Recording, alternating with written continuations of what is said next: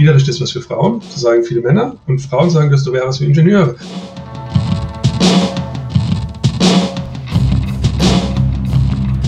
Hallo und willkommen zur mittlerweile 19. Folge von UX Heroes. Ich bin Markus Birker von den Please und heute spreche ich mit Jens Tröge.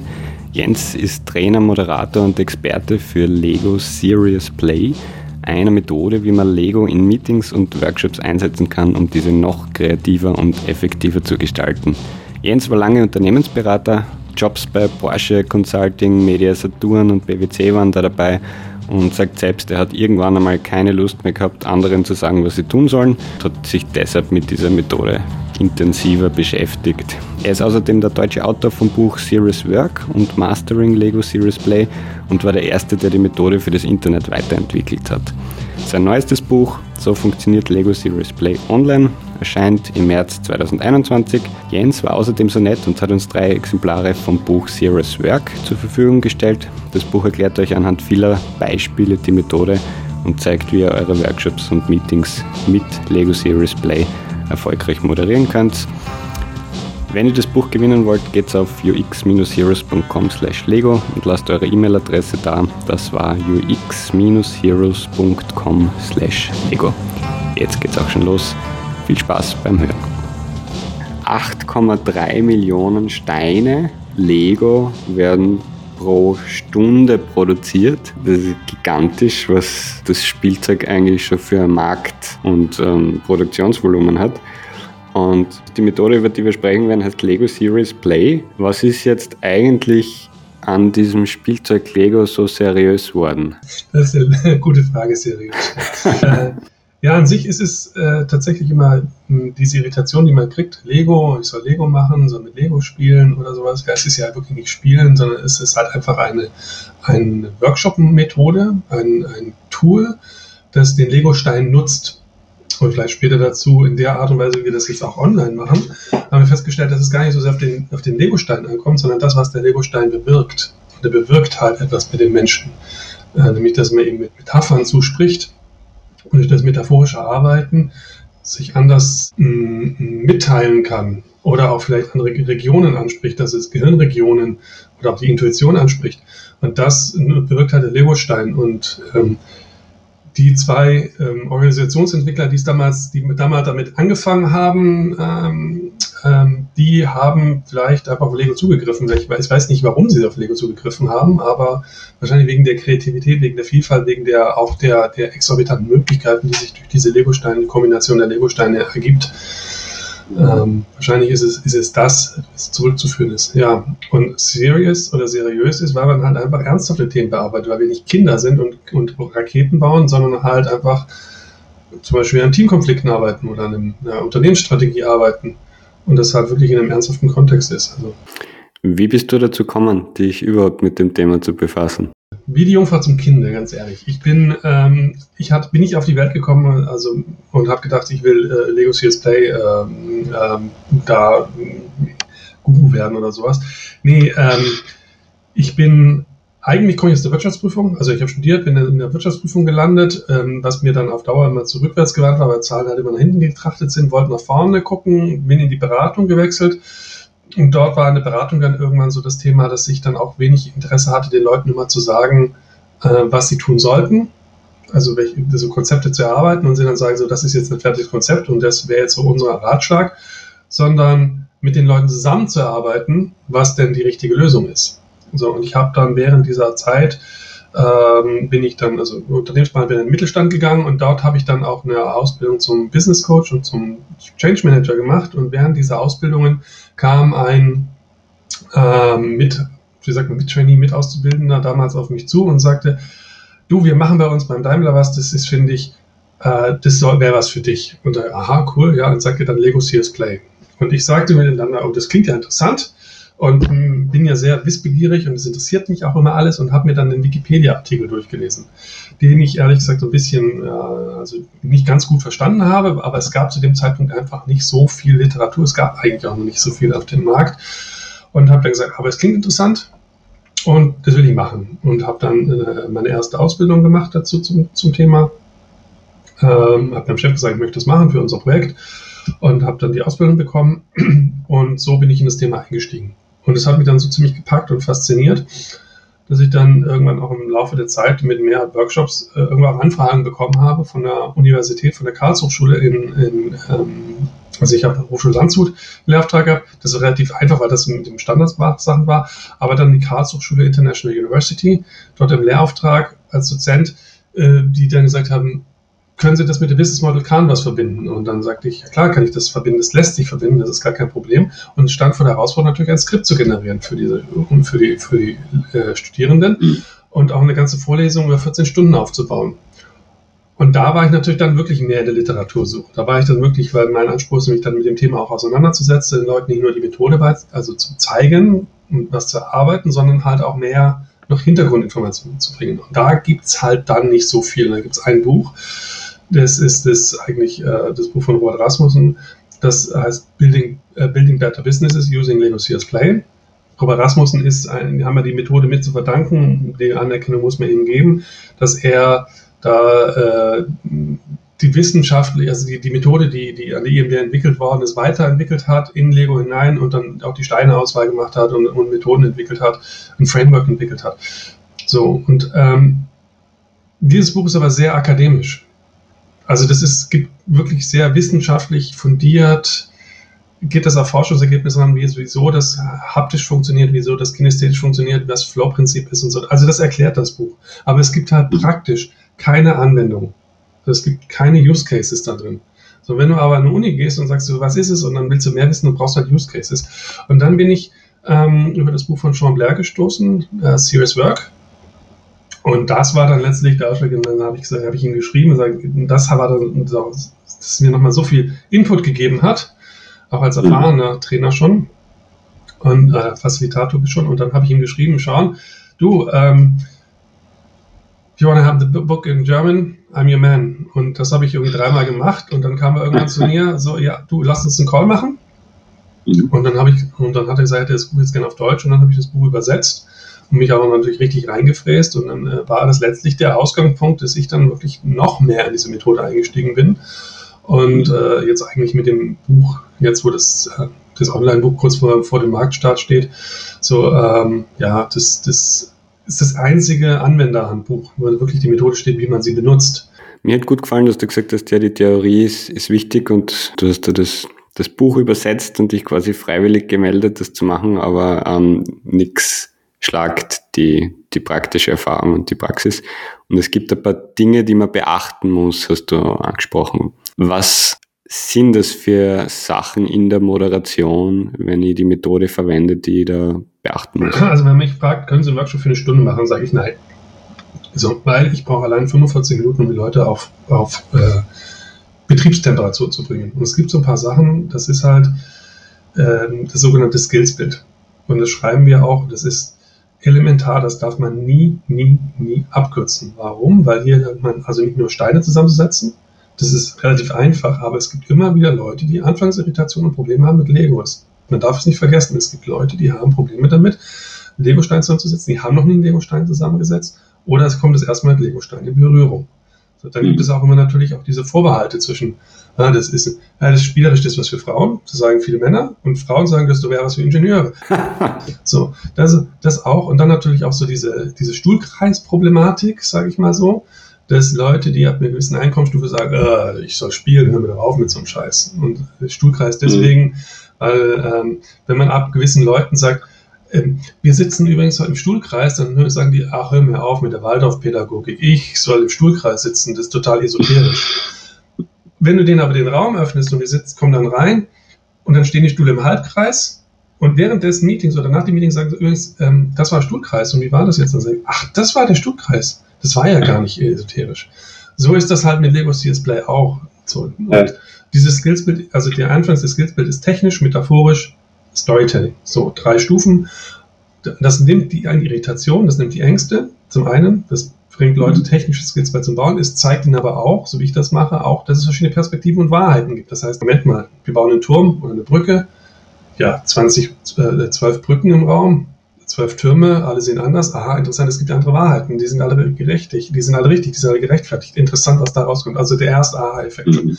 Durch, durch Framing und durch, durch so ein bisschen Norming auch die Gruppe dazu zu kriegen, dass sie genau in dieser, in diesem, in die, also durch, also das ist vielleicht nicht das richtige Wort, also aber, aber dieses äh, Leitplanken setzen. Ich glaube, das ist besser, Leitplanken setzen, in diesen Leitplanken zum Ergebnis kommen. Und die Leitplanken setze ich eben sanft, dass sie es nicht merken, aber so zum Ergebnis kommen. Mhm. Das unterscheidet das der, die Art und Weise der Facilitation. Und das ist halt, was man, das ist der, das ist der Unterschied, ob man lernt zu moderieren mit der Methode oder die Methode lernt. Wenn man die Methode lernt, lernt man die ähm, theoretischen Hintergründe. Dann lernt man, was Flow-Theorie ist und was Kinästhetik bedeutet und was System, so ein bisschen Systemik ist und äh, Konstruktivismus bedeutet. Aber man lernt nicht, wie man die Gruppe facilitiert. So, das mhm. bringe ich eben bei. Also so, das ist der Unterschied. Also Moderation der Methode oder halt die Methode kennenlernen. Jetzt hast du ein Beispiel angesprochen vorher, bau dir deinen Traumurlaub zusammen.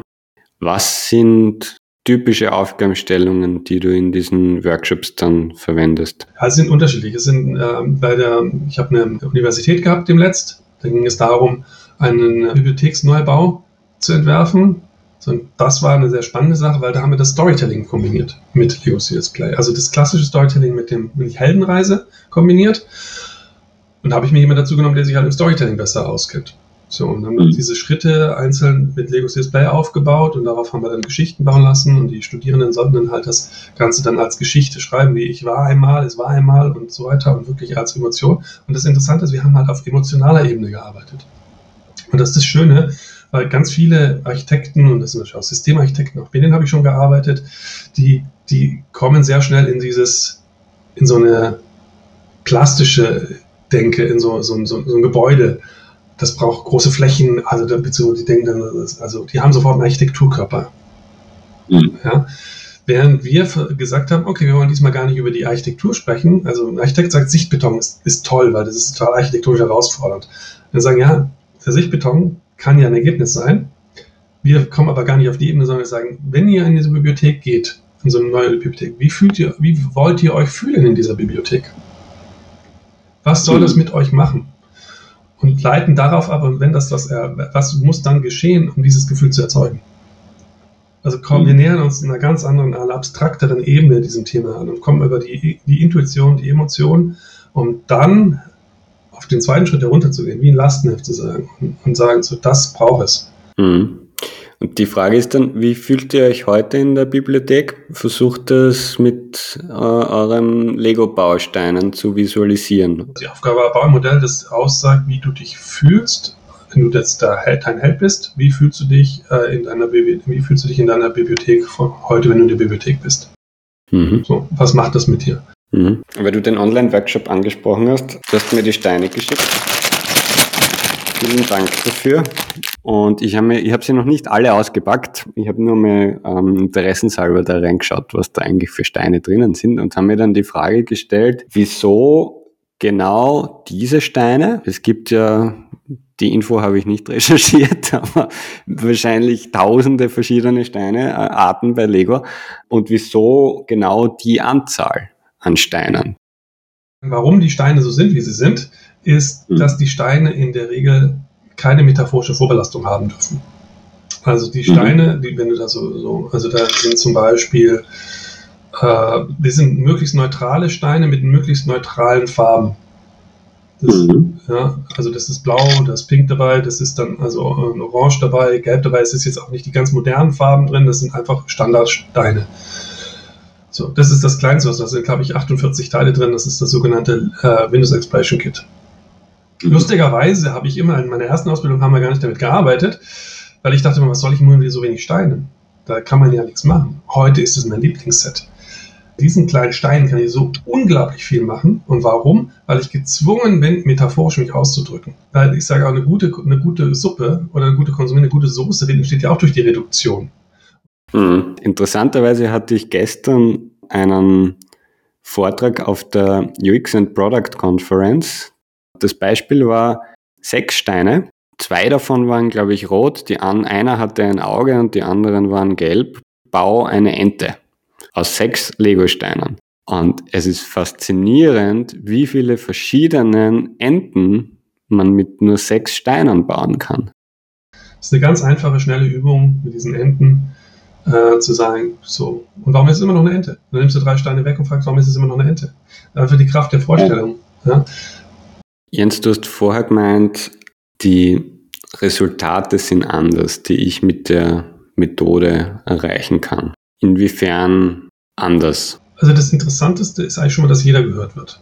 Dadurch werden die Ergebnisse schon mal anders, weil man, weil man äh, verschiedene Perspektiven mit einbezieht. Also es ist halt ein Unterschied, ob ich über mit Flipchart-Arbeiten arbeite und jeder ruft rein oder ich habe einfach andere, jeder, der seine, seine Perspektive teilt von den ganzen Sachen. Also das ist schon mal ein ganz anderes Spektrum. Was auch anders ist, und das ist, glaube ich, etwas, was man einfach erleben muss oder spüren muss, ist, wenn man mit der Intuition arbeitet. Wir arbeiten immer gegen die Zeit. Bei uns ist immer eine Aufgabe und die angemessene Zeit sind so zwischen so drei Minuten, selten mal vier Minuten für einen, für einen Bau.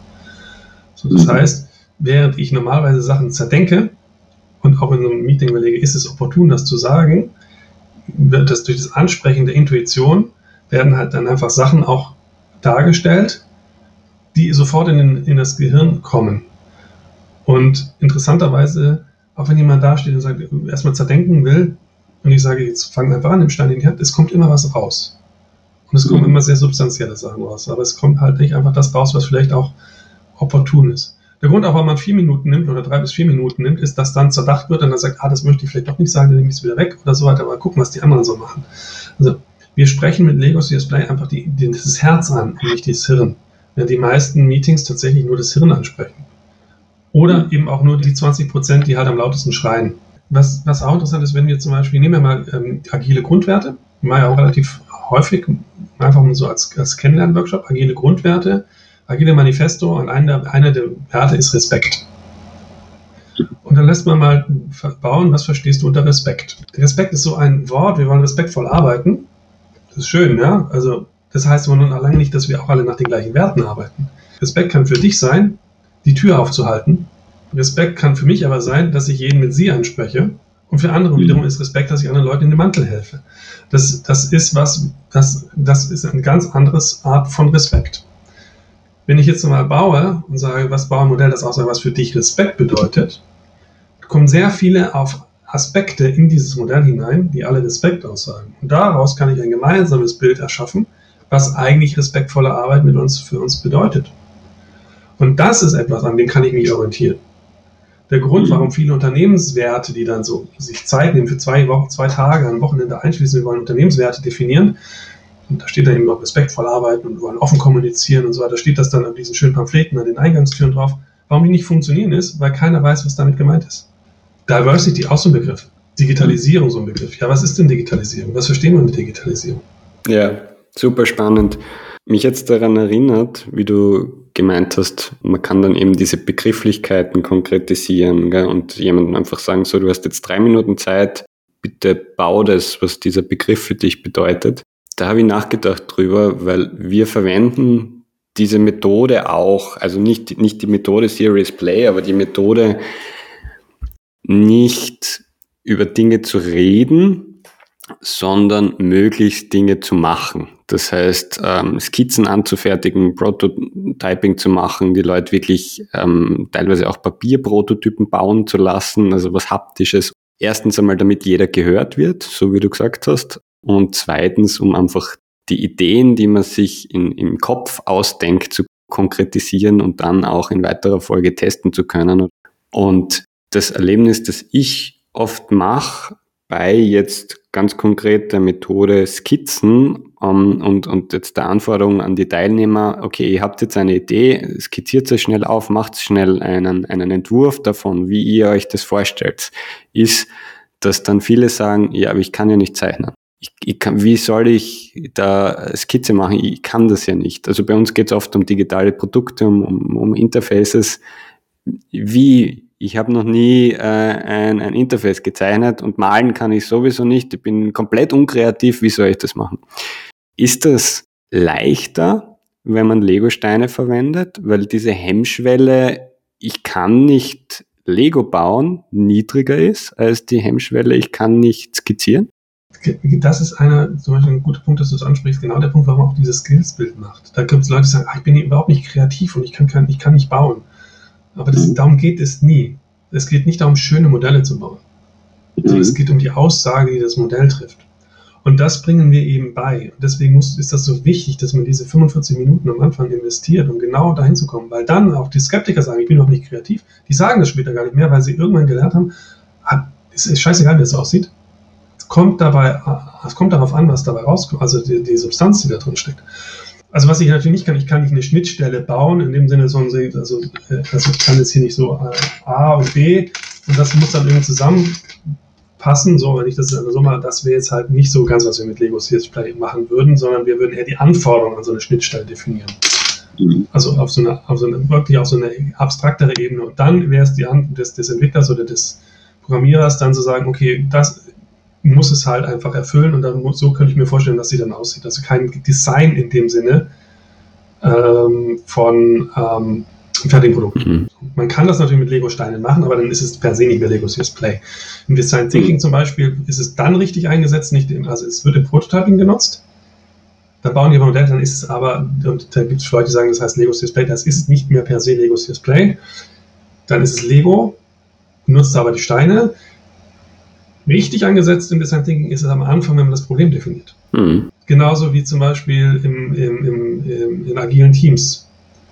Wenn man sagt, so, das ist unsere Projektdefinition. Die Projektdefinition kann man super mit Lego CSP machen. Man kann Teamrespektiven damit machen. Man kann die agilen Grundwerte super machen. Es gibt Sachen, also Prozessketten zum Beispiel kann ich nicht mit, kann ich mit Lego darstellen, aber dann ist es nicht mehr Lego CSP, weil es keine Metaphern mehr benutzen wird. Mhm. So. Also wenn wir jetzt mal beim Dogma bleiben würden, es gibt ja Leute, die machen das, aber rein dogmatisch könnte ich sagen, so, ich baue jetzt etwas, und ich baue eine Kaffeemaschine, dann baue ich eine Kaffeemaschine aus Lego.